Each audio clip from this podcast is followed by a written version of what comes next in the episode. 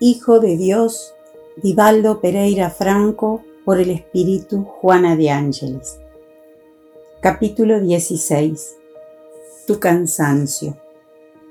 El cansancio de la vida, ese tipo de fastidio y desagrado en relación con la existencia, es señal de un problema más grave. No resulta del trabajo ininterrumpido ni de la falta de descanso, sino de un estado del alma enfermo.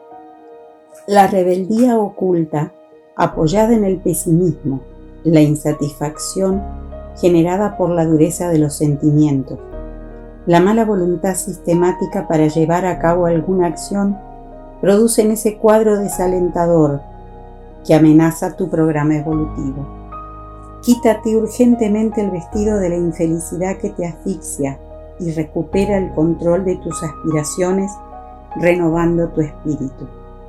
Cambia el ritmo de tus actividades y ofréceles una nueva motivación para deshacer esa onda de indiferencia que te envuelve.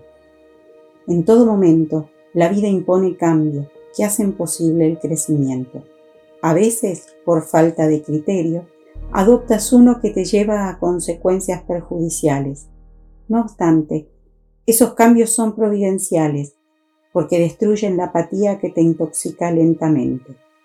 Toda nueva acción produce un estímulo específico que renueva y tranquiliza al hombre que con entusiasmo se empeña en ejecutarla.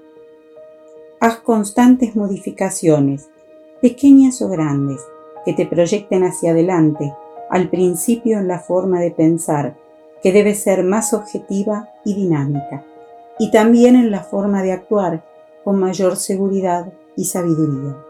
Enfrenta cada nuevo día con una disposición saludable, consciente de que eres útil a la obra de Dios, pues Él pone a tu alcance recursos ilimitados para que triunfes, toda vez que te liberes de esa posición enfermiza a la que llamas cansancio.